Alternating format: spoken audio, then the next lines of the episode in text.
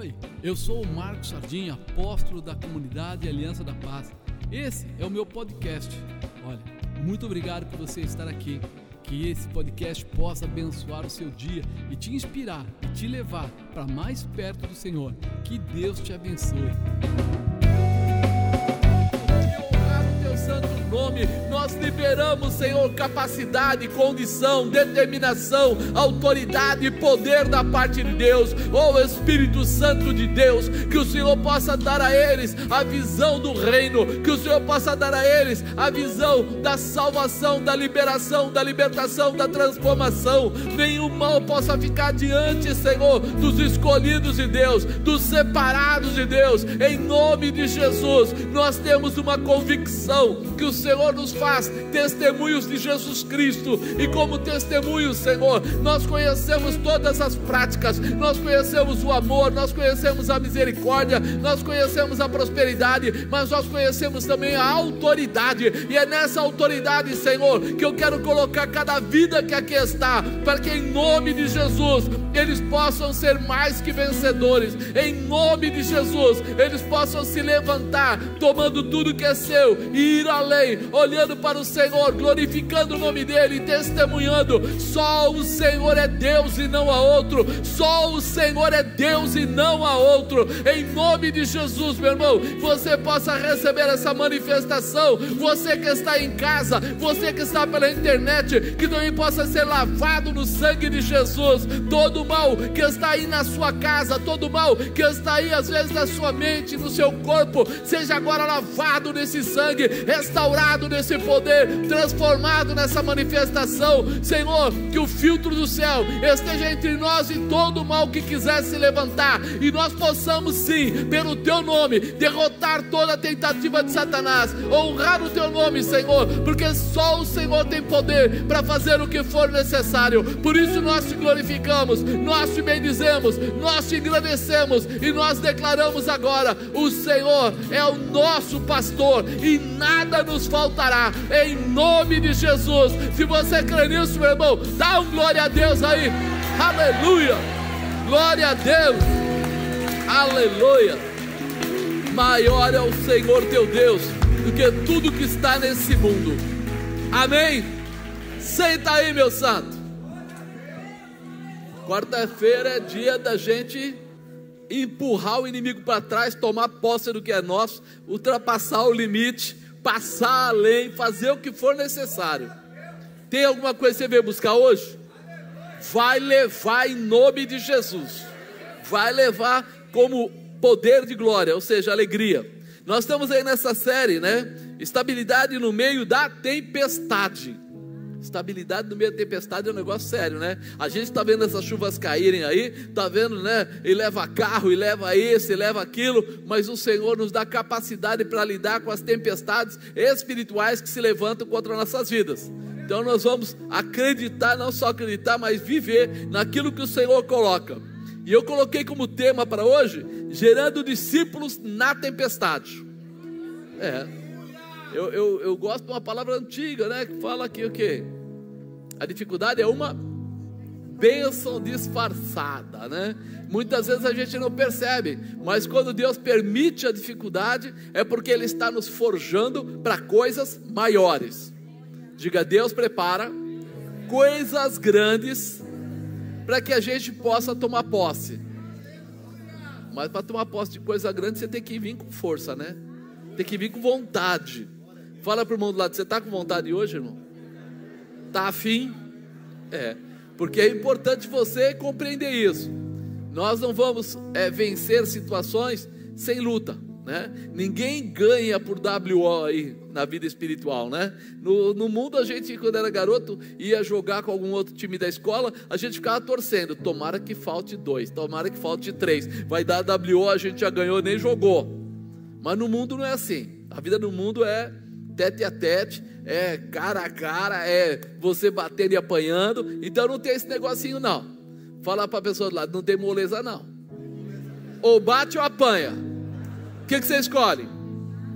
O que, que você escolhe? Eu vi alguém falar apanhar. Tira isso do seu coração, em nome de Jesus. Não deixa isso entrar no seu coração, não. né? Lucas capítulo 8, vai abrindo a sua Bíblia aí, né? Como costuma se dizer, o sol e a chuva nascem para todos, né? As tempestades também. Não dá para dizer assim, não vai cair aqui ou não vai cair. Quando ela tem que cair, ela cai e aí não tem jeito. Por isso, é muito importante que estejamos prontos a lidar com situações complicadas. Porque vai acontecer, mais cedo ou mais tarde. Um dia, né, a gente vive anos e de repente no meio desses anos tem um dia que as coisas são mais difíceis e a gente tem que saber lidar com isso. É muito importante porque não sabemos quando uma tempestade pode nos alcançar. A gente não sabe, então você tem que estar pronto quando? Sempre, todo dia, o dia todo. Ter estabilidade quer dizer estar no controle. Fala, ter estabilidade é estar no controle. Isso é importante, a gente saber que mesmo no meio da tempestade, nós não vamos sair fora do controle, não vamos perder o controle, não vamos abrir mão do controle, não vamos virar o rosto para aquilo que é a direção que nós temos que alcançar ou seguir. É importante, né? Que nós estejamos prontos a lidar com situações complicadas. Ter estabilidade no meio da tempestade quer dizer ter controle no meio da tempestade. Então, não importa o que esteja acontecendo, você sabe que há um Deus todo-poderoso, que é supremo, superior e que Ele pode todas as coisas. É nele que está a nossa garantia. Não adianta. Eu, ah, mas apóstolo, de repente, eu posso passar apertado a vida inteira. Pode, pode não sei o que, pode. O outro pode ter mais dinheiro que você, pode. Alguém pode não ser de Deus e ter mais saúde que você, pode. Mas vai chegar um dia que essa marca vai ficar muito clara. Alguns vão entrar no reino de Deus e outros não. E acabou. Ah, não, mas ali, não, ali não tem isso. Ali não tem mais dinheiro, ali não tem mais força, ali não tem os mais sábios, os mais espertos. Ali tem você está lavado no sangue de Jesus ou não? Por isso nós estamos aqui lutando todo dia, aprendendo mais um pouco, nos esforçando, porque aqui no meio dessa tempestade, a gente vai sobressair e vai andando. Mas vai chegar um dia que todo mundo vai zerar. E nesse dia nós vamos descobrir como valeu a pena ser fiel à palavra de Deus. Por quê? Porque a palavra de Deus diz que nós vamos ter o direito da vida Agora tem a vida eterna no céu e a vida eterna no inferno. Se está ruim agora, olhando para as coisas que estão acontecendo aí, a gente está falando das pessoas, está ruim. Imagina então, sempre ruim, para sempre ruim e nunca voltar atrás.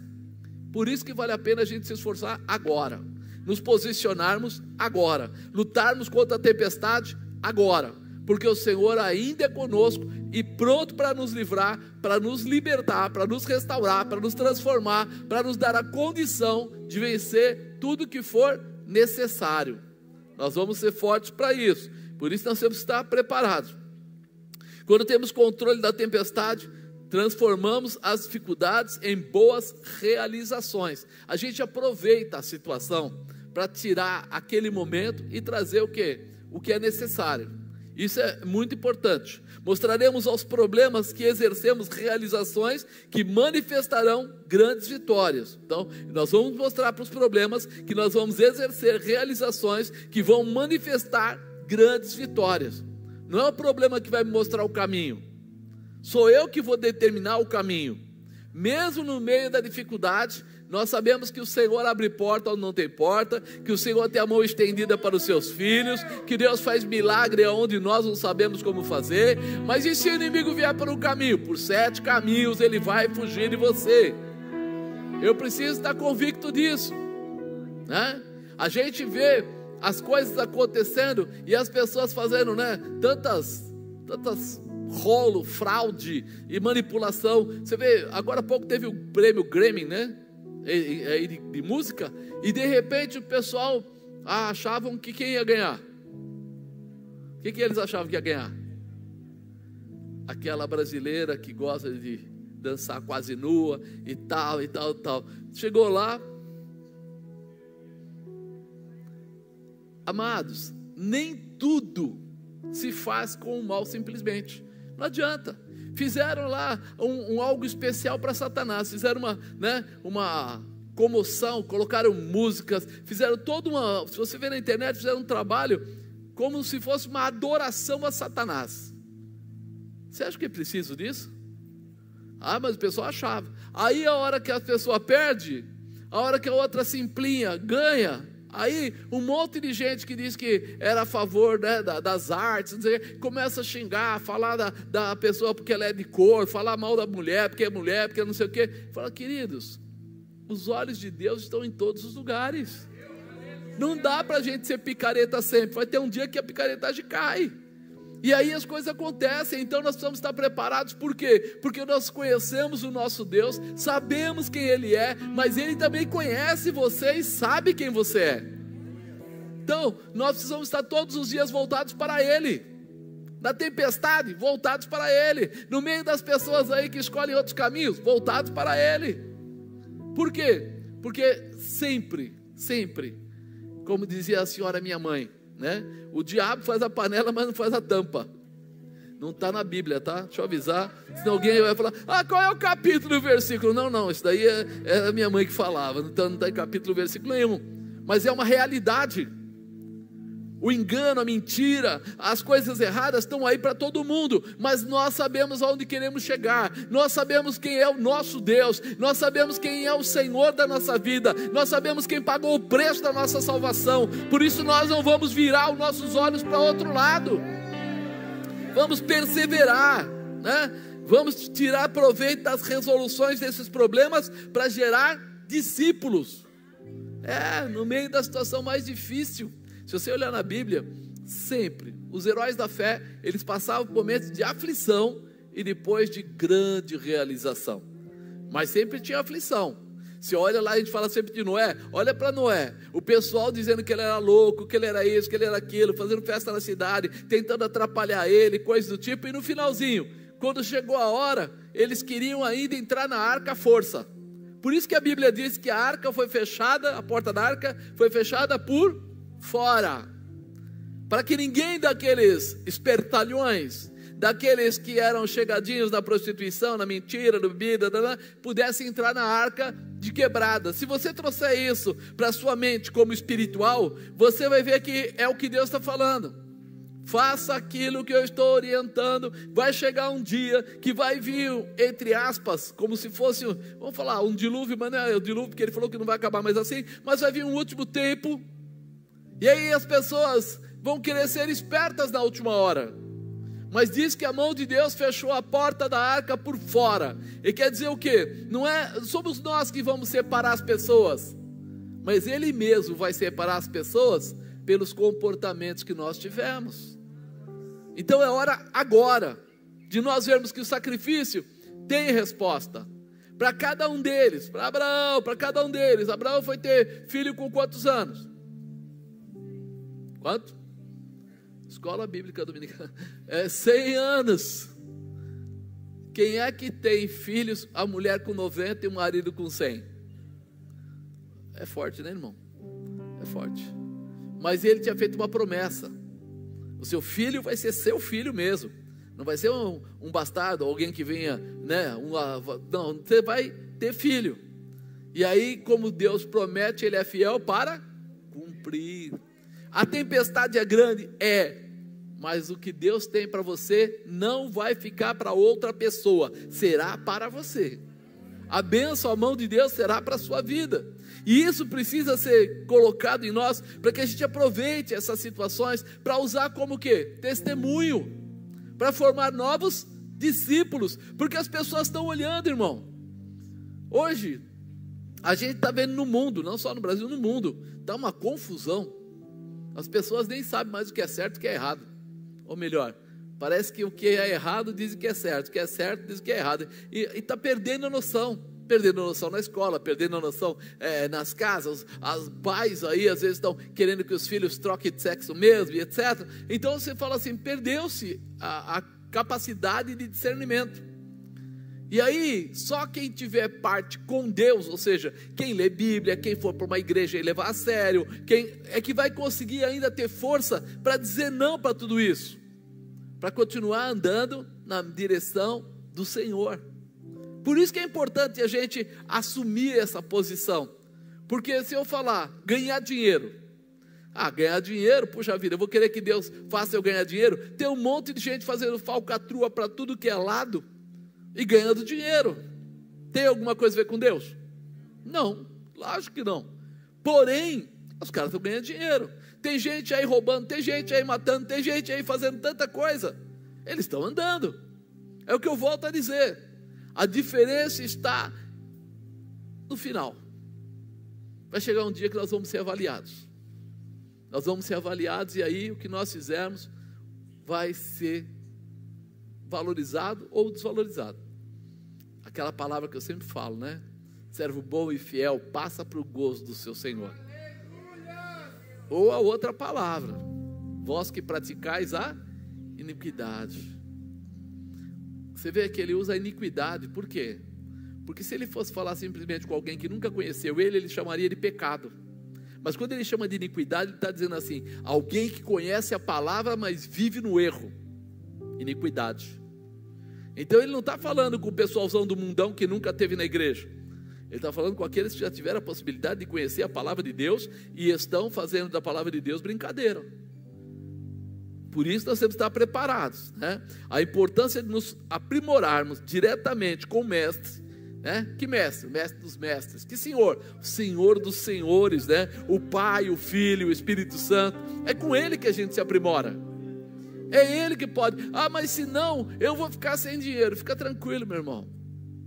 Se nós olharmos para Deus, seguirmos a palavra dele, Ele é fiel para cuidar da gente. É, Ele é fiel. Quando o salmista faz essa declaração, que ele era velho, mas já havia sido moço, mas jamais viu o justo ou a sua descendência a mendigar o pão. O que, que ele estava ensinando? Fica da presença, fica debaixo, segue esse caminho, porque o Senhor vai garantir a tua vitória. O Senhor vai ser o teu provedor.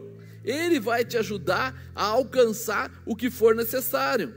E é isso que é importante. É, nessa palavra a gente aprende com Jesus como ter estabilidade no meio da tempestade. Fala, eu aprendo com Jesus a ter a ter o quê? Estabilidade no meio da tempestade. Eu preciso ter isso no meu coração, porque senão, daqui a pouco, sabe que o pessoal fala tantas coisas, as mentiras são tão grandes, que as pessoas começam a perder a referência e começam a aceitar como certo aceita como certo. Daqui a pouco a lei diz que você não pode escrever certas coisas lá no seu Instagram. Mas a lei não diz se é certo ou se é errado o que você está escrevendo. Se aquilo é verdade ou é mentira. Então começa a ter uma manipulação. E com Deus tem isso de bom. Não tem manipulação. Com Ele é sim, sim. E tudo que é diferente disso não adianta o cara ter um cargo grande, não adianta a pessoa ter amizade, não adianta a pessoa ser rica, nada disso. Para ele, está dentro ou está fora. Não existe outra maneira. E nós vamos passando por processos aonde as pessoas vão tentando manipular. Manipular para quê? Para que possa continuar empurrando as pessoas para fora. Para diminuir essa intensidade. Quando há uns meses atrás eu falei assim: vai chegar um dia que a gente vai ficar apertado na igreja. As pessoas acharam assim: isso é político, esse cara está sendo político falando isso. Ele é porque ele gosta do presidente atual, porque não sei o quê. O presidente atual falou isso agora. Ele colocou isso no. Saiu um bannerzinho falou. Ele falou assim que esse negócio de é, falar de pátria, né? Pátria amada, ele é contra. Religião, ele é contra. E mais uma coisa que eu não lembro o que, que é. E ele falou: já reuni com os presidentes da França, é, com o um embaixador lá da Alemanha, com fulano, ciclano, tal, tal, tal, para a gente formar uma força para acabar com isso. Isso é você. Acabar com a religião acaba com você junto, irmão. Se isso acontecer, daqui a pouco nós vamos ter grandes problemas. Sobretaxar a igreja, começar a colocar a quantidade de pessoas, fazer como faz na China. Sabe como faz na China? Essa ministração que eu vou dar aqui, ó, ela não pode ser dada se não passar pelo crivo deles primeiro. Primeiro vai para a mão dele e ele disse: Eu posso falar, eu não posso falar. Se ele falar que eu não posso falar, eu não posso falar. Se eu falar, eu vou preso. E nós estamos indo nessa direção totalmente. Então, ah, mas apóstolo, o que você acha? Eu acho que diz que o povo escolhe, né? E escolheram esse tipo de visão. Agora nós temos que passar por ela. Agora nós vamos ter que passar nesse meio, nós vamos ter que orar, clamar, pedir a Deus, a misericórdia de Deus. É como a gente brinca, o pastor Fábio brinca muito com isso. Ele fala assim: agora é que vai separar os crentes dos não crentes. É, porque vai começar a vir tantas palavras fortes, tantas situações, que muita gente vai preferir dizer assim: você é crente? Não, não, não. Eu tenho amizade com os crentes, mas não sou crente, não. Só que lá no céu, existe só os cristãos e os não cristãos. Os mais ou menos não existe. Como é que a Bíblia fala? Se for quente, beleza. Se for frio, tudo bem. Mas se for morno, aí a coisa fica ruim. Lucas 8:26. E navegaram para a terra dos Gadarenos, que está de frente da Galileia. E quando desceu para a terra, saiu-lhe ao encontro, vindo à cidade, um homem desde muito tempo estava possesso de demônios. E não andava vestido, nem habitava em qualquer casa, mas nos sepulcros, nos túmulos. E quando viu Jesus, prostrou-se diante dele, exclamando e dizendo com alta voz: Que tenho eu contigo, Jesus, filho de Deus Altíssimo? Peço que não me atormentes, porque tinha ordenado ao espírito imundo que saísse daquele homem, pois já havia muito tempo que o arrebatava. E guardavam-no preso com grilhões, cadeias, mas quebrando as prisões, era impelido pelo demônio para o deserto. Perguntou-lhe Jesus, dizendo: Qual é o teu nome? E ele disse: Legião, porque tinham entrado nele muitos demônios. E rogavam-lhe que os não mandasse para o abismo. E andava pastando ali no monte uma manada de muitos porcos, rogando-lhe, rogaram-lhe que eles concedessem entrar neles, e concedeu. E tendo saído os demônios do homem, entraram nos porcos, e a manada precipitou-se de um despenhadeiro no lago e afogou-se. E aqueles que os guardavam, vendo o que aconteceu, fugiram e foram anunciá-lo na cidade e nos campos. Saíram a ver o que tinha acontecido e vieram ter com Jesus, e acharam então o homem de quem haviam saído os demônios, vestido em seu juízo, assentado aos pés de Jesus, e temeram. E os que tinham visto contaram-lhes também como fora salvo aquele endemoniado. E toda a multidão da terra dos Gadarenos ao redor lhes rogou que se retirasse deles, porque estavam possuídos de grande temor. E entrando ele no barco, voltou. Enquanto, e, desculpe, aquele homem de quem haviam saído os demônios rogou-lhe que o deixasse estar com ele. Mas Jesus despediu, dizendo: Torna para a tua casa Conta quão grandes coisas te fez Deus, e ele foi apregoando por toda a cidade quão grandes coisas Jesus lhe tinha feito. Amém? A gente olha para uma situação dessa e fica até difícil de você explicar ou, ou falar sobre, né? Uma pessoa que estava lá há tanto tempo, ele ia, e as pessoas tentavam prendê-lo, amarrá-lo, mas ele quebrava a corrente, ele se machucava todo, saía e ia morar dentro do cemitério. E aí você fala assim: que, que julgo, que peso, que tristeza, que angústia. Mas muitas vezes a gente se acostuma com essas coisas. Fala a verdade, quantas vezes você viu uma pessoa no seu bairro que tem um problema, talvez dependência química, talvez é, problema de cabeça, sei lá, qualquer coisa. Você sempre vê aquela pessoa sentada na calçada, ou vê ela embaixo da ponte, ou vê ela passando por lá empurrando o carrinho, e você olha, mas aquilo parece que se torna algo comum na vida da gente. Quem é? Ah, esse senhor ele está aí há muitos anos, essa mulher está aí há muitos anos. Mas muitas vezes está faltando é, postura espiritual para começar uma mudança, para posicionar uma mudança. Eu não estou dizendo que você vá até a pessoa e todo mundo vá, porque para isso é importante que você esteja decidido e preparado. Mas imagine que você pode começar um processo de intercessão para que haja uma mudança na vida daquela pessoa. Pois é, quando a gente olha para cá, a gente começa a entender. Eu coloquei gerando discípulos na tempestade. Aquilo era uma situação que ninguém sabia controlar e ninguém se preocupava em controlar. Ninguém se dispunha a entrar nessa, nessa visão. Porque se a gente for ver, com certeza tinham outros judeus por ali.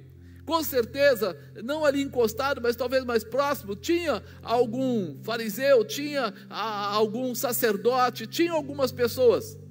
Mas ninguém ia até lá, porque sabia que isso ia ser um grande problema. Mas como é que a gente faz para transformar pessoas? A gente ministra, a gente fala, a gente ensina. Ah, mas se a pessoa não quer, é outra coisa. Se ela não quer, ela não quer. Fazer o quê?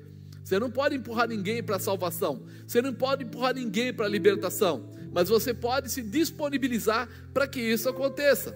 Então eu, eu separo aqui cinco tópicos para falar para você, gerando discípulos da tempestade. Primeiro, estar sempre pronto. Diga, sempre pronto. Amado, não dá para ser mais ou menos crente. Não dá para ser crente às vezes. Não dá para dizer que você um dia ficou sabendo que Jesus faz milagre, fez um milagre na sua vida e você nunca mais procurou.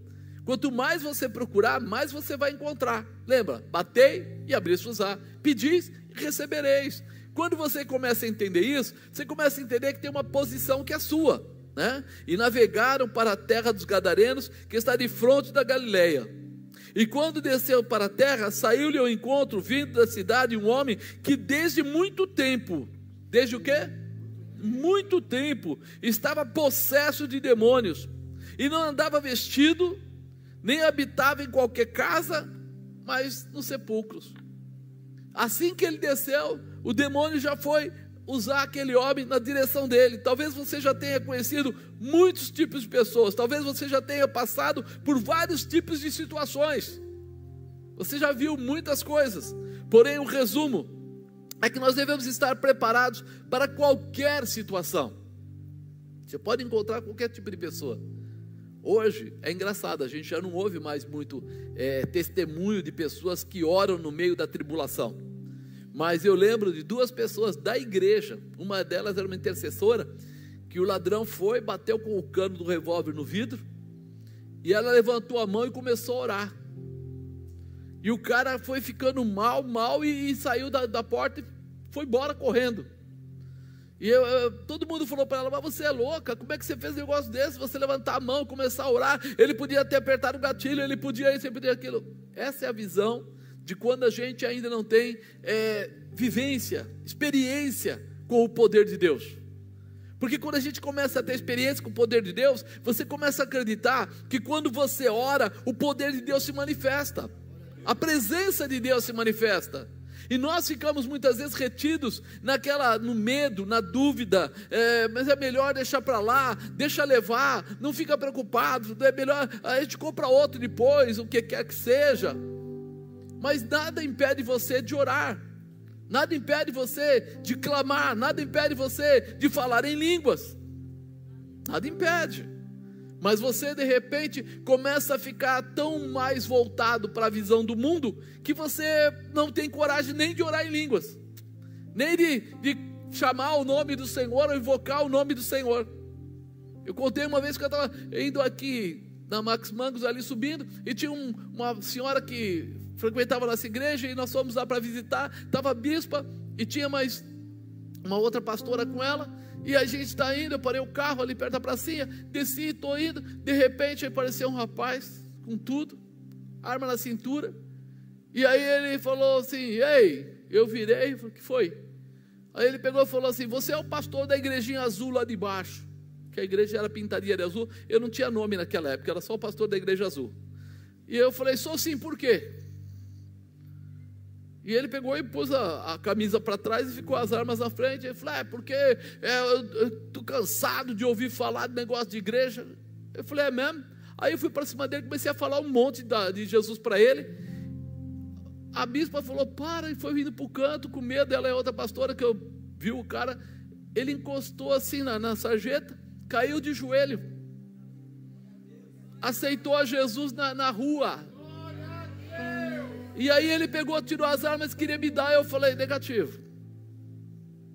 Deve-se embora. E ele, não, fica com as armas, eu não quero fazer coisa errada. Eu falei, eu não fico com arma nenhuma. Mas eu vou dizer para você que se você sair e continuar, você estava indo para um assalto.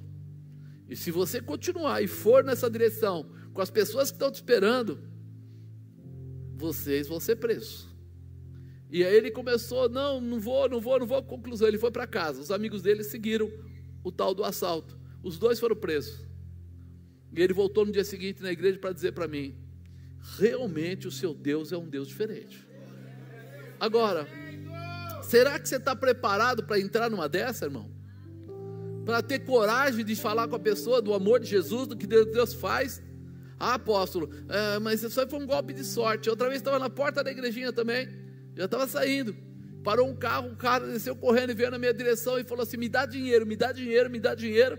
E eu falei para ele assim: não, ele falou: Me dá dinheiro. Eu estou com um monte de arma no carro, estou fugindo da polícia e eu preciso de dinheiro agora. Eu vou matar você. Eu falei para ele: Você veio procurar dinheiro para isso no lugar errado. Isso aqui é uma igreja. Se você quiser uma oração, eu oro por você.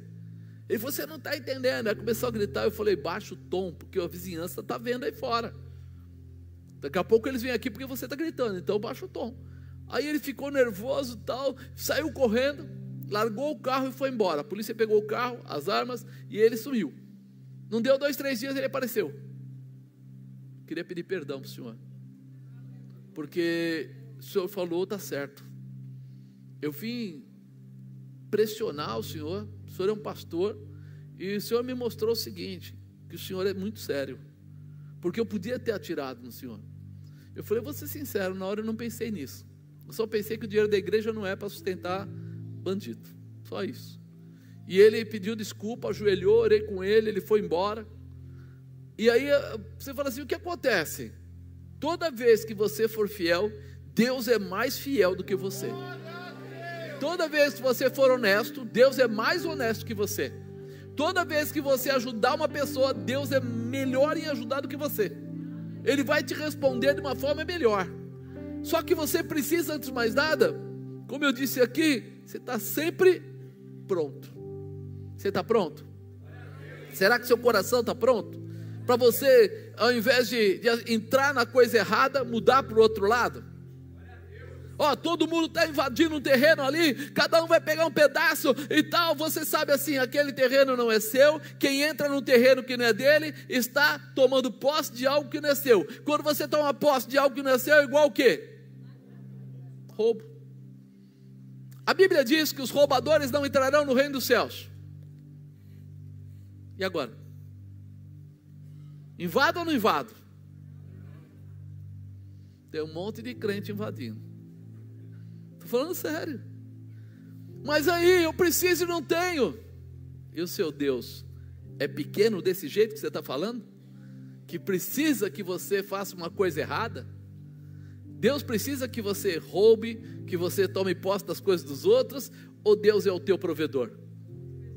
Ah, então se a minha fé não é uma fé meia boca, quebra galho, eu vou encostar em Deus, fazer um propósito com Ele, fazer oração todo dia se for necessário, 200 dias se for necessário, todo dia clamando para que Deus abra porta, porque Ele abre porta onde não tem porta.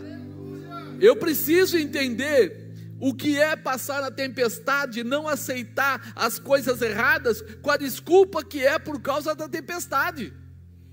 É muito mais fácil aceitar. Ah, não, mas veja bem, mas veja. Não, irmão, põe isso no seu coração. Não existe meia verdade, nem meia mentira. Existe verdade e mentira. Então não cria esse tipo de coisa, porque Deus não tem parte com isso. Deus não tem parte com isso. Então Ele vai te dar condição, sim. Ele vai te prosperar, sim. Ele vai abrir as portas para você do trabalho, sim. E o melhor de Deus virá sobre a sua vida sem engano. Sem engano. Você é diferenciado.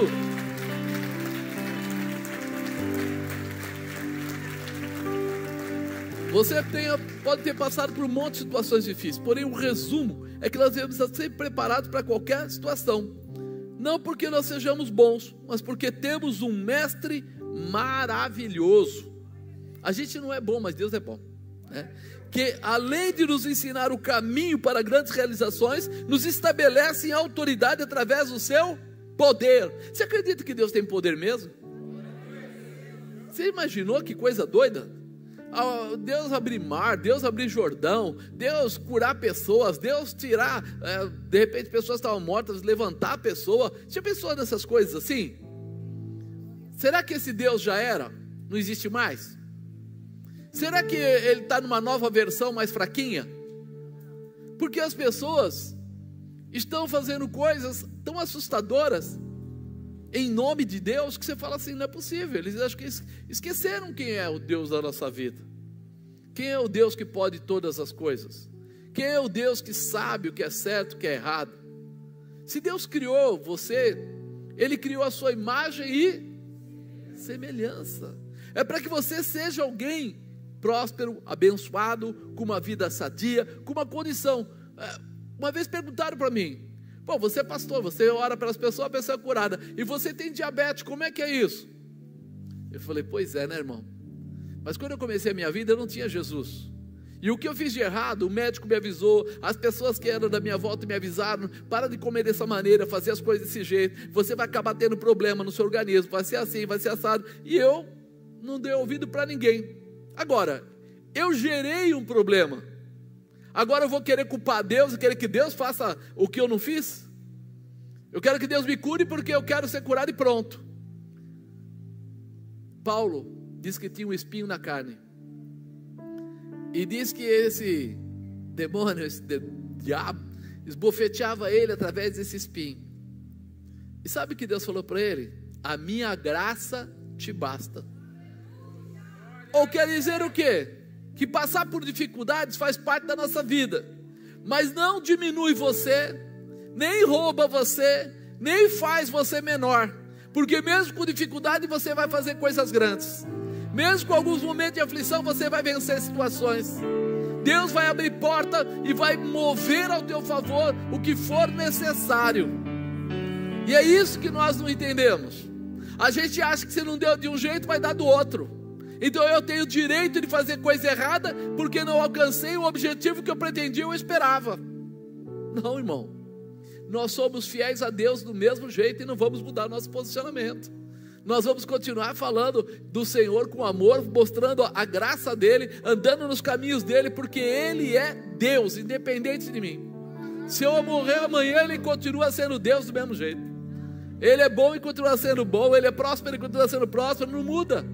Então eu não mudo Deus, não mudo. Mas Deus pode mudar a minha vida, pode trazer transformação para a minha vida. Por isso eu preciso prestar atenção. Eu não sou bom, mas Ele é maravilhoso, o Mestre maravilhoso, que além de nos ensinar o caminho para grandes realizações, nos estabelece em autoridade através do seu poder, através do seu poder. Está sempre pronto Quer dizer, não aceitarmos que as tempestades que apareçam em nossas vidas venham ditar o que devemos fazer. Não é a tempestade que diz o que eu devo ser. Eu sei quem eu sou. Você sabe quem você é? Você aceitou a Jesus? Quando você aceitou a Jesus, você aceitou Ele como seu único, suficiente Salvador. Não precisa de dois, não precisa de três, não precisa de quatro, não precisa de jeitinho. Não, Ele é o meu Salvador. Na verdade, nós, né, o que somos é que vai determinar como terminará a tempestade. Né? Então, na, na verdade, é o que somos é que vai determinar como terminará a tempestade que se levantar contra a nossa vida. Sou eu que reajo, sou eu que tomo atitude. Você lembra? Jesus estava dormindo no barco, os discípulos dele estavam no barco. O barco começou a ser açoitado pelas ondas. Eles foram acordar Jesus. A primeira coisa, quando Jesus acordou, foi lá, parou o vento, parou a tempestade, virou para eles e disse o que para eles? Faltou o que neles? Fé. E não disse para eles assim: ainda bem que vocês me chamaram, se não for a me chamar, o barco ia afundar. Ele falou: faltou fé para vocês. Fala para a pessoa do lado, muitas vezes falta fé para você. Porque a promessa já existe. A palavra já existe. A prosperidade já existe. A cura já existe. Então falta fé para tomar posse daquilo que já foi dado para você. Já foi dado, já é seu. Diga, eu tenho direito. Eu preciso estar sempre pronto, amado. Porque as pessoas que estão aí por volta precisam de ajuda. Você vai ser aquele que vai ser o mestre para discipulá-los, para ajudá-los, para levá-los. E muitas vezes eles estão olhando, peraí, ele que é mais velho, ele que conhece, ele que diz que é crente desde que nasceu, ele que já leu a Bíblia duas vezes, ele que vem no culto toda terça, toda quarta e todo domingo. Ele dá para trás. Por que, que eu vou ficar firme? Se ele que é ele é frouxo, imagina eu, que sou novo, que estou começando agora. Você é o exemplo para que eles se olhem para você. Sabe, seu filho? Olha, o seu filho olha para você e ele quer saber: se nem minha mãe ora, por que, que eu tenho que orar? Se minha mãe aceita coisa errada, meu pai aceita coisa errada, por que, que eu tenho que aceitar a coisa certa? E somos nós que vamos mostrar para eles que vale a pena. Porque nós vamos ensiná-los a orar, nós vamos ensiná-los que Deus tem todas as coisas que eles precisam. Eu testemunhei aqui outro dia. Falei, meu pai, coitado, chegava todo ano, no começo do ano, ele falava assim: não, no Natal a gente vai comprar o Autorama, no Natal a gente vai comprar não sei o quê. Quando chegava lá em dezembro, ele falava: ah, esse ano não dá, papai não, não conseguiu ganhar dinheiro e não vai dar para comprar. Eu passava o ano inteiro falando para os amigos: no Natal, meu pai vai comprar. No Natal, meu pai vai comprar. No Natal, meu pai. Descobri que não, não rolou, não dava. Aí, quando eu me converti, eu comecei a ensinar meus filhos diferente. Vamos orar, porque Deus vai prover para que vocês consigam ter. Nunca faltou nada para eles. Sabe por quê? Porque não era eu. Eu não era capacitado para tudo isso, mas Deus era. Então, quando eu não podia fazer, Deus fazia através de algumas pessoas abençoava, mandava alguém, a avó dava dinheiro, a tia pagou o aniversário, o outro não sei o que, coisas foram acontecendo. E aí você começa a descobrir que você é o exemplo para os seus filhos. Eles estão olhando para você.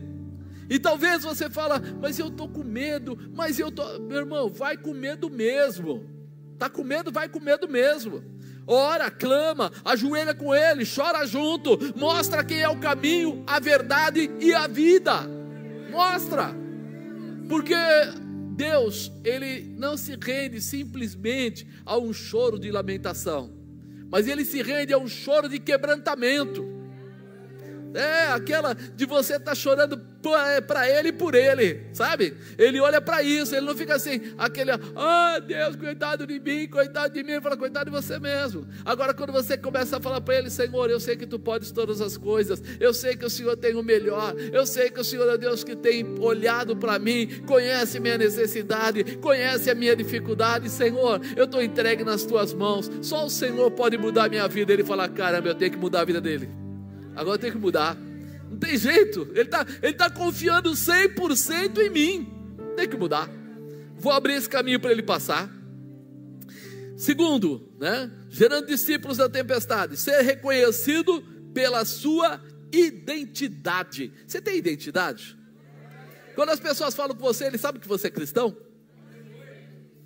Ou às vezes você é na empresa, não é na rua, é no trabalho, não é não sei aonde. Como é que é? Você, se é agente secreto, levanta assim, está escrito embaixo, crente. Ou você, quando chega, o seu modo de falar, o seu jeito de agir, já entrega você logo. É crente. O jeito dele é crente ele tem todas umas características, né? E, versículo 28. E quando viu a Jesus, prostrou-se diante dele, exclamando e dizendo em alta voz: que deve no rabai, que tenho eu contigo, Jesus, filho do Deus Altíssimo, peço que não me atormentes, porque tinha ordenado ao espírito imundo que saísse daquele homem, pois já havia muito tempo que o arrebatava, e aguardavam-no preso em grilhões, cadeias, mas quebrando as prisões, era impelido pelo demônio para o deserto. Quando esse homem encontrou com Jesus, esse demoniado, ele fala aqui de uma forma bem clara, né? Que tenho eu contigo, Jesus, filho do Deus Altíssimo. Ele já sabia tudo. Ele, ele a identidade de Jesus estava na cara.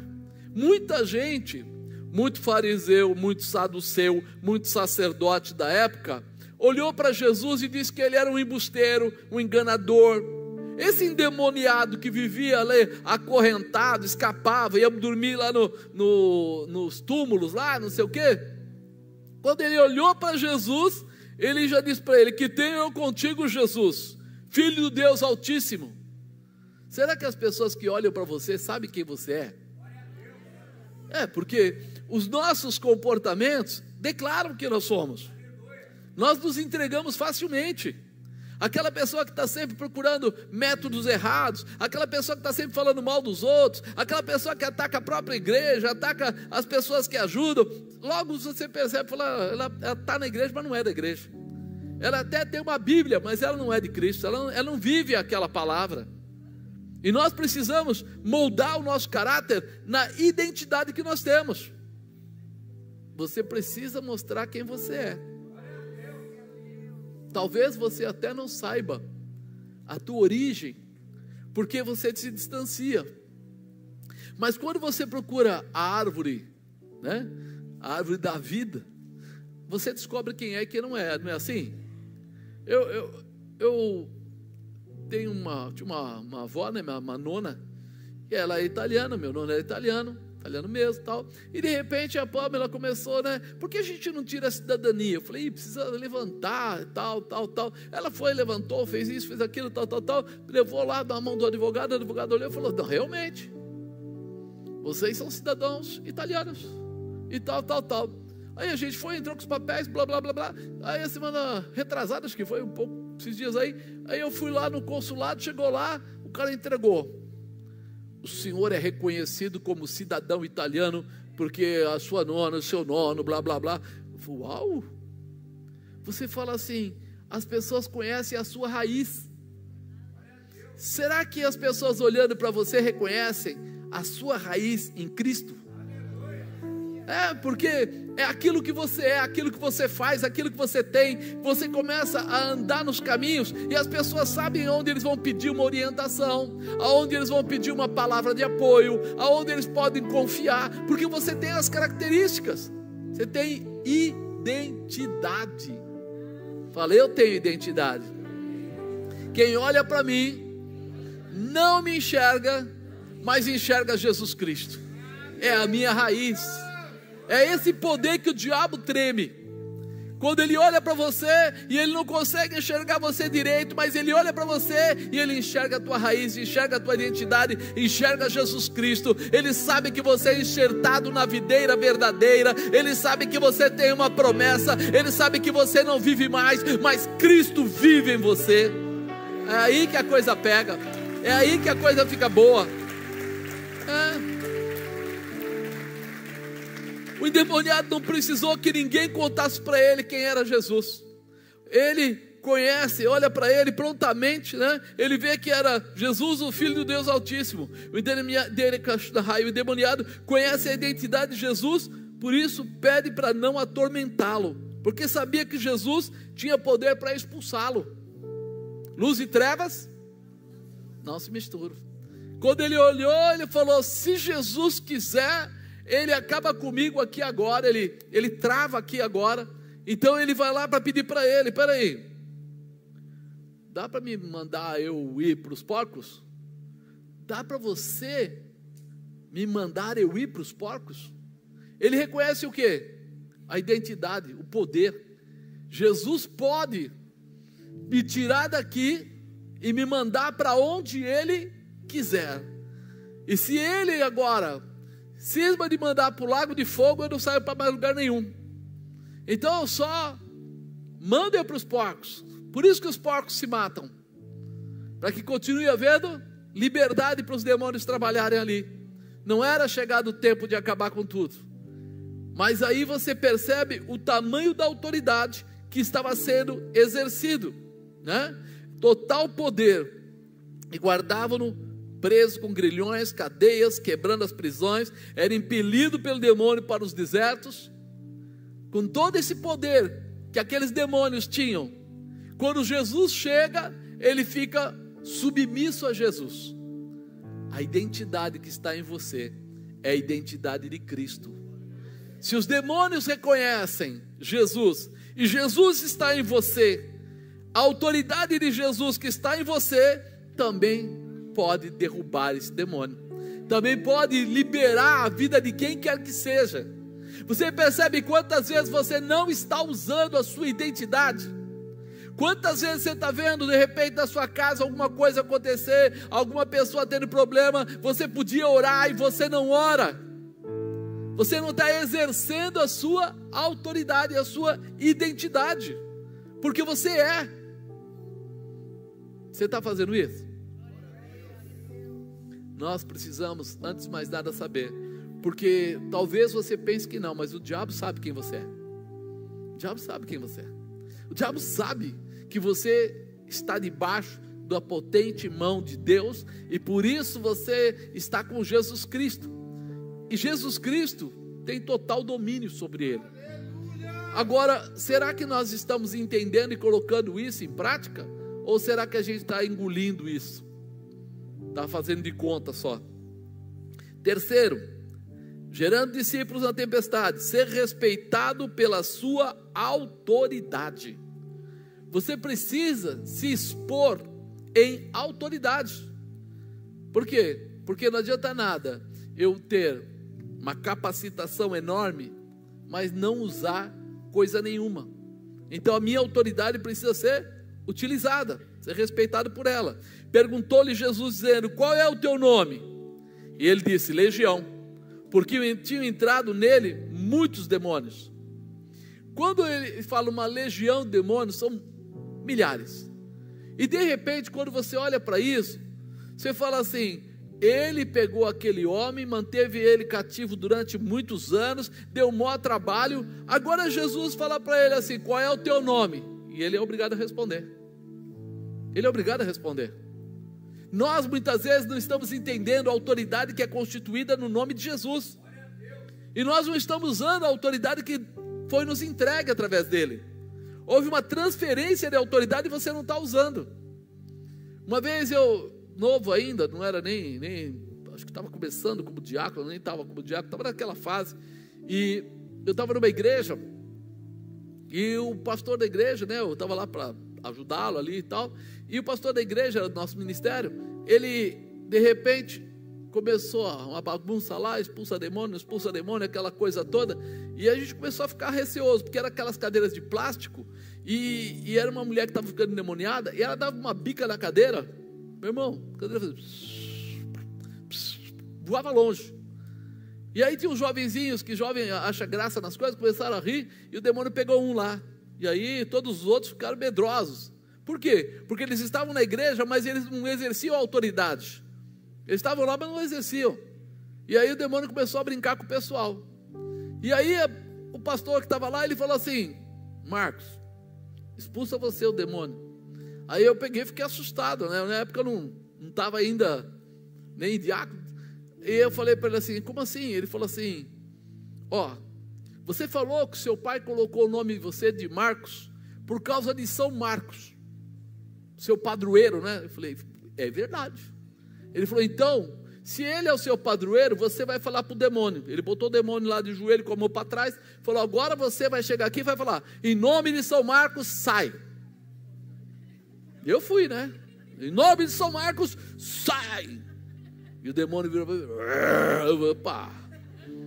Aí ele falou assim: quem mais você confia? Eu falei: meu pai era congregado mariano da Nossa Senhora. Eles usavam aquela faixa azul, aquela coisa. Ele falou assim: então a mãe de Deus, né? É, vai lá, expulsa aí. Eu fui lá, em nome de Nossa Senhora da Aparecida, blá, blá, blá, blá, blá, blá, blá, sai! O demônio, ah! Eu falei, caramba, tu sai. Aí ele falou, você quer tentar mais algum santo? Eu falei, não quero tentar mais nada, chega, cara. O que está acontecendo? E ele não responde, não obedece. Ele falou, agora eu vou te dar um nome que é sobre todo nome. Você vai dizer aqui, sem medo de errar, em nome de Jesus Cristo, saia. Eu fui lá e Falei, em nome de Jesus, saio. Pá, o demônio caiu no chão na hora. Aí a pessoa ficou liberta. Aí eu falei, cara, não adiantou nada meu pai colocar meu nome de Marcos por causa do São Marcos. Não adiantou nada, né? Acender a vela lá para Maria. Não adiantou nada. O nome que é sobre todo nome é o nome de Jesus. Esse nome tem poder. Esse nome tem poder. E quando você entende isso, então você começa a falar: peraí, ser respeitado pela sua autoridade é uma autoridade que não é sua, mas foi constituída em você. Quando você recebeu a Jesus Cristo como seu Senhor e Salvador, automaticamente você foi enxertado na videira verdadeira. O sangue dele corre em você. Espiritualmente falando, é assim. Então, peraí, existe uma autoridade que está com você. Aqueles demônios, eles tinham total controle sobre o gadareno. Os demônios judiavam do homem gadareno, diz que mesmo sendo preso em corrente, quebrava, ele passava maus bocados. Agora Jesus chega com a sua autoridade e questiona o demônio: qual é o teu nome? E ele imediatamente responde: Quem é que tem autoridade, irmão? Jesus. E todo aquele que estiver debaixo do nome dele. Se Jesus não tivesse autoridade sobre eles, com certeza eles não responderiam, mas eles falariam o quê? Não vou falar nada, não vou dar nome para você, não tem que dar nome para você. Paulo, ele fazia libertações e tal. E um dia, os filhos de Cefas, né, um sacerdote lá, eles cismaram que eles iam também fazer libertação, como Paulo fazia. E eles chegaram lá, pegaram o endemoniado lá que estava lá e falaram: em nome do Deus de Paulo, sai. E o demônio falou para ele: Olha, Jesus eu conheço, Paulo eu sei bem sei quem é, mas vocês, quem são? Rasgou a roupa deles todos, e eles fugiram pelados. Aí você fala assim: o que aconteceu? Eles foram no nome errado. Eles foram no nome de Paulo, a quem Paulo prega. Peraí, peraí, peraí. Quem tem intimidade chama pelo nome. Você, se tem intimidade comigo, você vai falar, oh, apóstolo, não sei o que, eu vou olhar para você e já vamos conversar.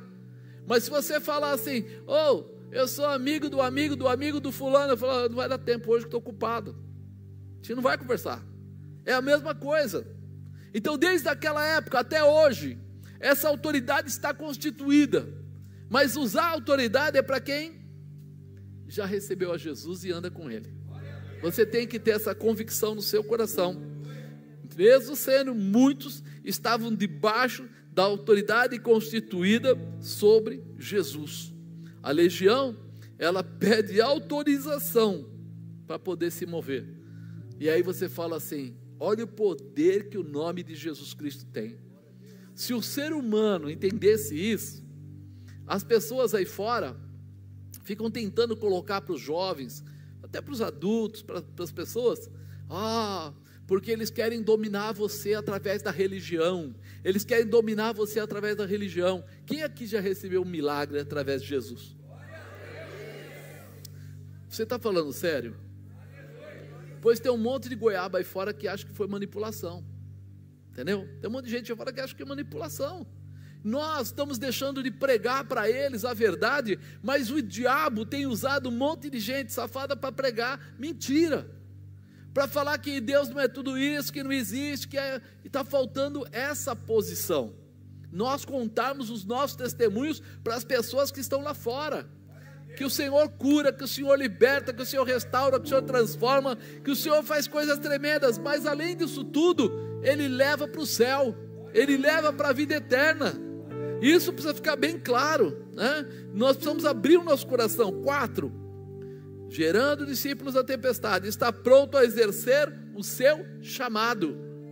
Você tem que estar pronto para isso. Olha, tendo saído os demônios do homem, entraram nos porcos, eh, a manada precipitou-se de um espenhadeiro no lago, afogou-se, e aqueles que, a, que guardavam, vendo o que acontecera, fugiram e foram anunciar a cidade e nos campos. Saíram a ver o que tinha acontecido e vieram ter com Jesus.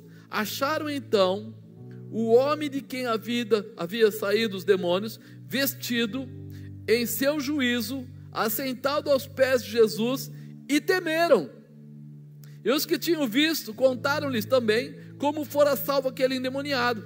E toda a multidão da terra dos gadarenos ao redor lhe rogou que se retirasse deles, porque estavam possuídos de grande temor, e entrando ele no barco, voltou. Será que dá para entender que você foi chamado para vencer tempestades e não para olhar para tempestades? Jesus, quando ele chega lá, teve esse, esse impasse todo aí com, com o Gadareno, mas ele não parou, ele foi, ele libertou. A vontade, o amor, a misericórdia de Jesus era para libertar, para curar, para restaurar, para transformar. Mas morreram os porcos. Aí a gente volta para os dias de hoje. Quantas pessoas estão olhando para os porcos e não estão olhando para as almas? Quantas pessoas estão preocupadas se vão perder alguma coisa financeiramente? Se vai atrapalhar o negócio deles? Eu, eu contei aqui outro dia que, quando eu conversei com um, um cara dono de restaurantes e coisa, é, casa de show, e ele comentando que quando tem aquela, aquela marcha né, dos gays, aquela coisa, que eles ganham uma fortuna enorme. E eu falei para ele assim: Você acha certo? Ele falou: Lógico, é meu negócio, eu tenho que ganhar dinheiro, cara. Com quem não importa. Ele falou: Eu sou católico, eu tenho, tenho minha visão, sou cristão, papapá, papapá, papapá. Eu falei: Caramba, você tá. Ele falou assim: Marcos, nada a ver. Dinheiro é dinheiro, religião é religião. Então, hoje é a mesma coisa. Esses homens voltaram lá e viram que os porcos tinham pulado lá de cima. Eles não estavam preocupados com aquele gadareno que todo dia passava lá, todo arrebentado, que era acorrentado, que fugia e ia morar no cemitério, que ficava a vida dele estava sendo cada dia pior, todo marcado, todo cortado, todo ralado. Sabe qual era o amor deles? O porco.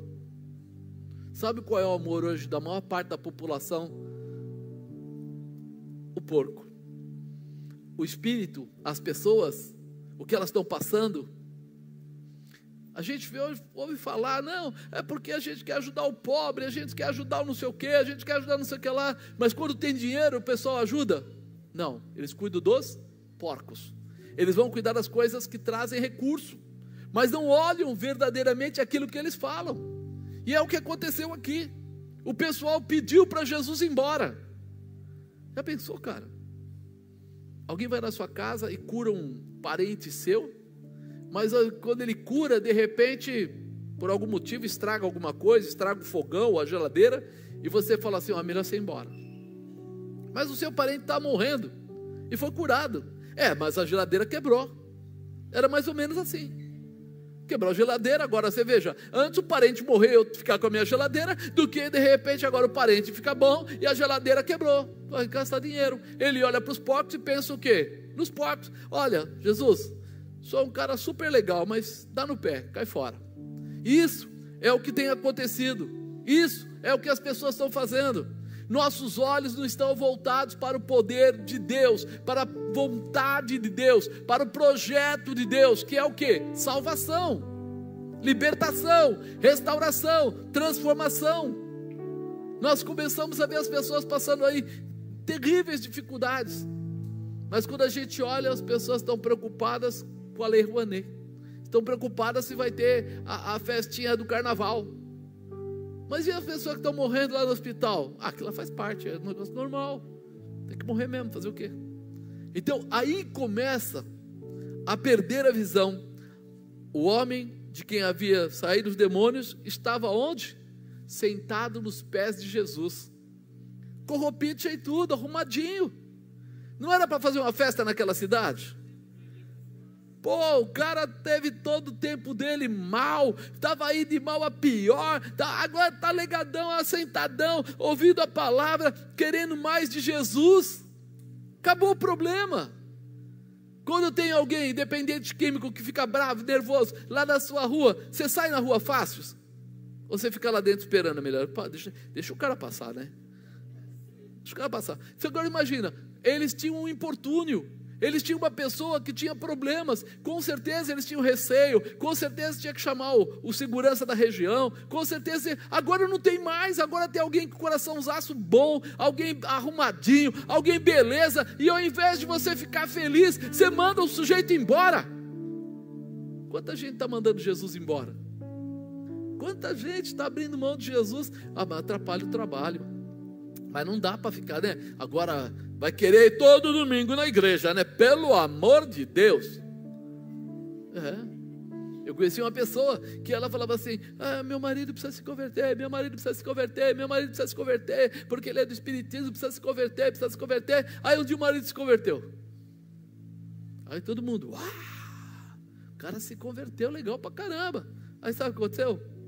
Aí falou assim: ah, precisa tirar ele da igreja, ele gosta de só igreja, igreja, igreja. Dá para entender um negócio desse? A pessoa não queria que ele se convertesse, a pessoa queria que ele tivesse mais tempo com ela e não realmente é, ficar na igreja, Jesus, esses, essas coisas todas aí. Não, é assim, meu irmão. Ser humano, ele infelizmente, de racional, ele tem muito pouco. Ele de pensar e avaliar, ele tem muito pouco. Agora esse povo olha e vê Jesus ali com, com o endemoniado gadareno, agora o gadareno não, não com os demônios, bonzão, e não ficam felizes. Enquanto aqueles moradores estavam com muito medo, Jesus estava exercendo o seu chamado: libertar os cativos, restaurar as vidas, formar novos discípulos. Estava trabalhando com ele. Mais interessante é saber que aquelas pessoas conviviam com o endemoniado gadareno fazendo loucuras. Estava todo dia junto. E agora este homem foi liberto dos demônios, saíram, foram né, jogados para fora. Pensa comigo, os demônios saíram do gadareno, foram para os porcos, os porcos morreram. Uma liberação geral. Mas todo mundo ficou preocupado com o o quê? Com o porco. Fala para o irmão do lado. Eles se preocuparam só com o porco. Agora eu pergunto para você, e você está se preocupando com o quê? Você viu, o pessoal nem fala, né? Eu acho engraçado que quando vocês são pegos no contrapé, ficam mudos. Ninguém fala mais nada. Amado, eu estou chamando a sua atenção, levantando, né, para que você lembre: há uma promessa sobre a sua vida, há uma promessa sobre a sua casa. Só não vai acontecer se você ficar dormindo. Por quê? Porque essa autoridade para repreender o demônio, para mudar a estrutura, já está sobre a sua vida. Mas é você que vai ter que tomar essa atitude. É você que vai mover. Quinto e último. Gerando discípulos a tempestade. Gerar discípulo é prazeroso. É bom. Diga, é bom. É. Eu imagino assim, quando você é curado, quando você é abençoado em alguma coisa, você fica com uma dívida no coração aqui dentro. Fica algo falando com você. Foi bom demais, é dessa maneira. É, vai ser assim. Deus né, fez. E isso precisa ser posto para fora. Como? Testemunho.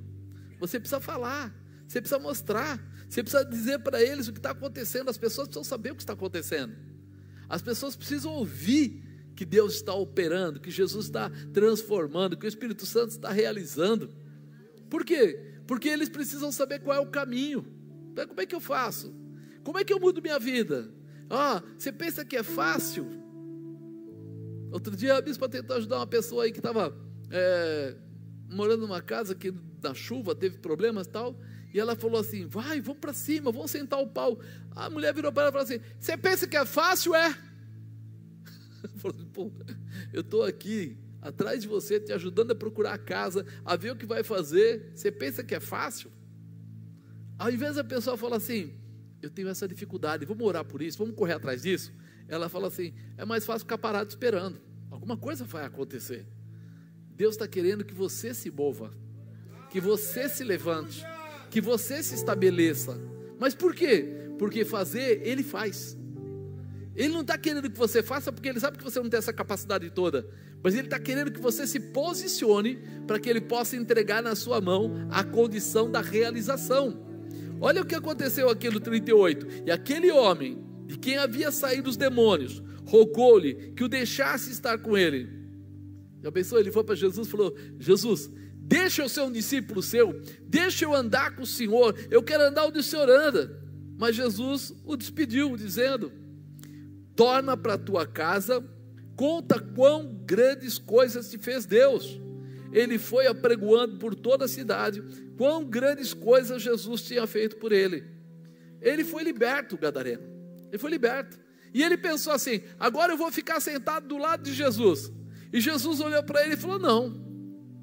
Ele orientou ele o que é que ele deveria fazer. Jesus ensina aquele homem que discípulo não era aquele que ficava perto de Jesus, mas sim aquele que se disponibiliza a fazer o que Jesus orienta.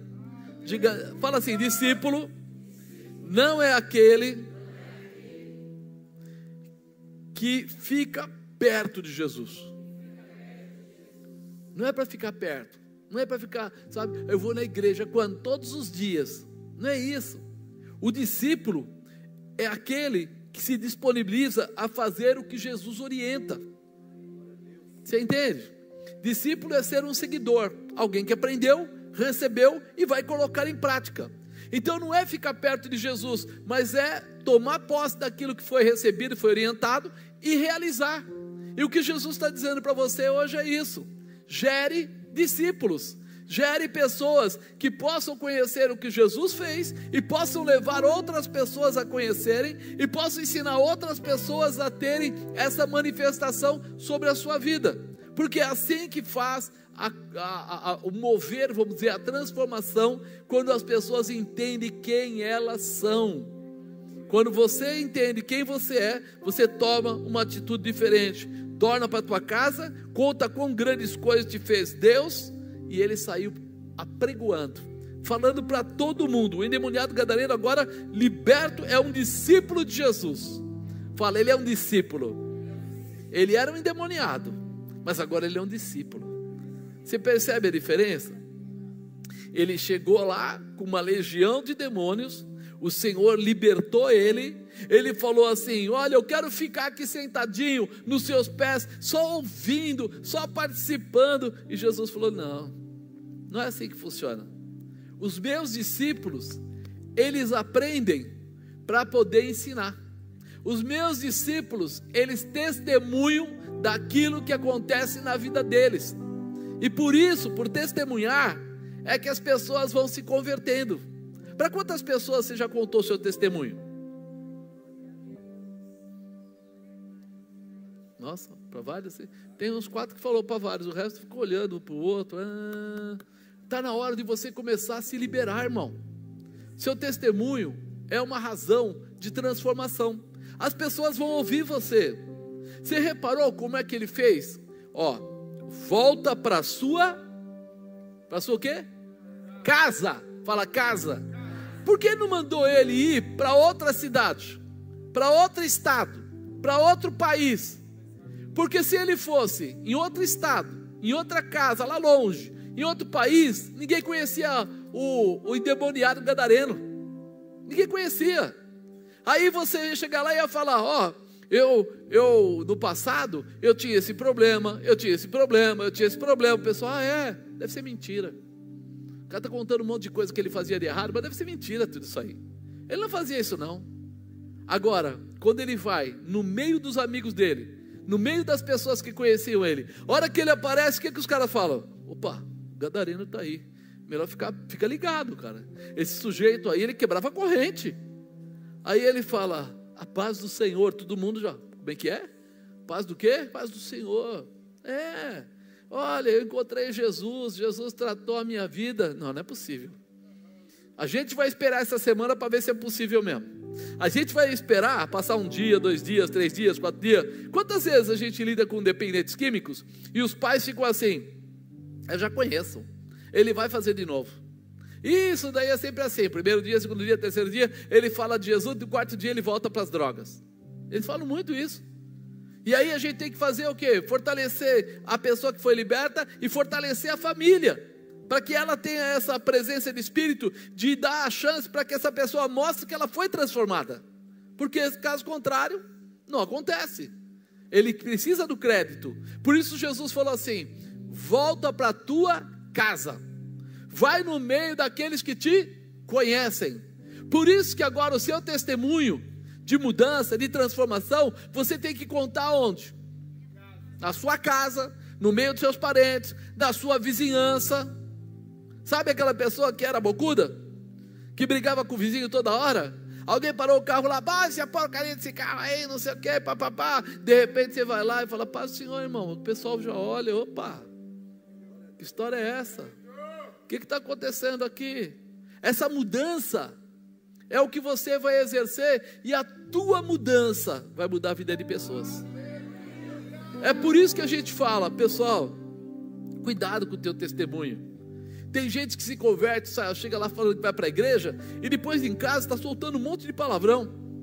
Está brigando o marido e a esposa e xingando e atacando e falando. Fala assim, ó, está evangelizando. Mas não para Deus. Né? Para o gadareiro.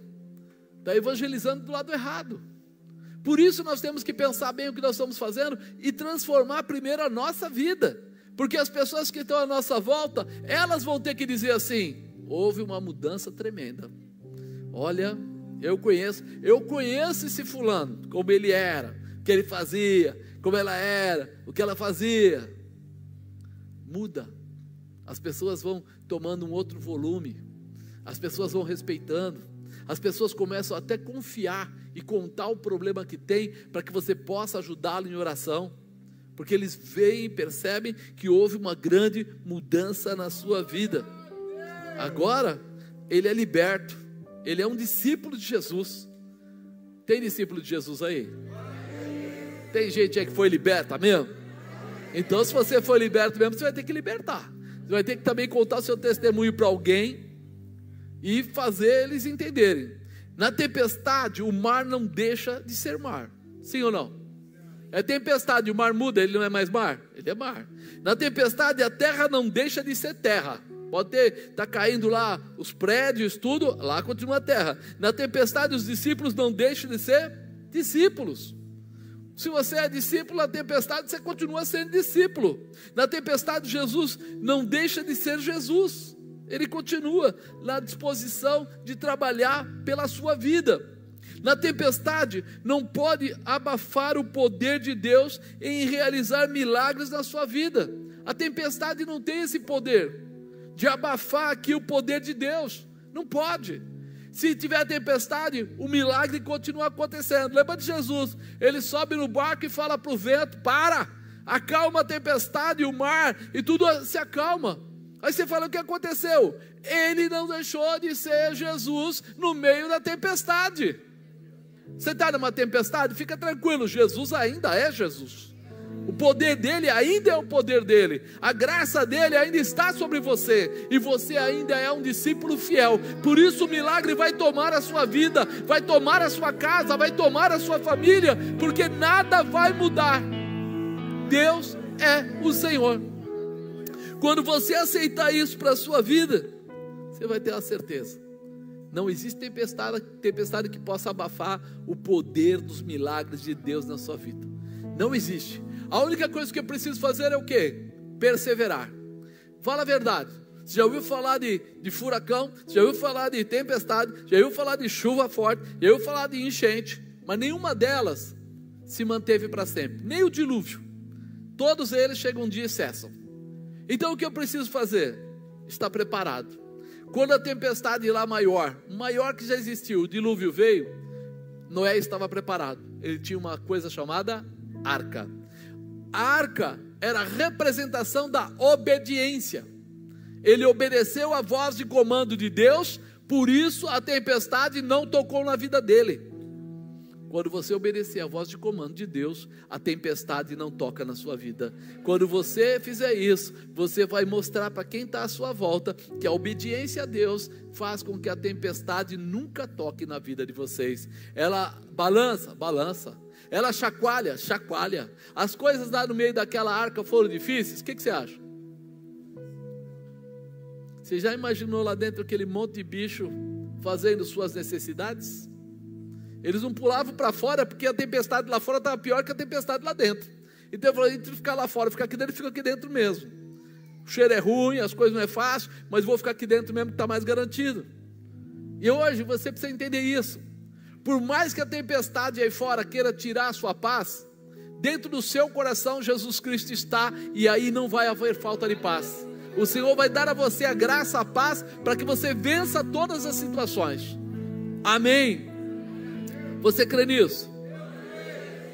Fala, eu tenho uma certeza. Porque eu tenho estabilidade no meio da tempestade. Eu vou gerar discípulos na tempestade. O meu testemunho vai honrar a Deus e vai abençoar muitas vidas. Amém. Fica de pé.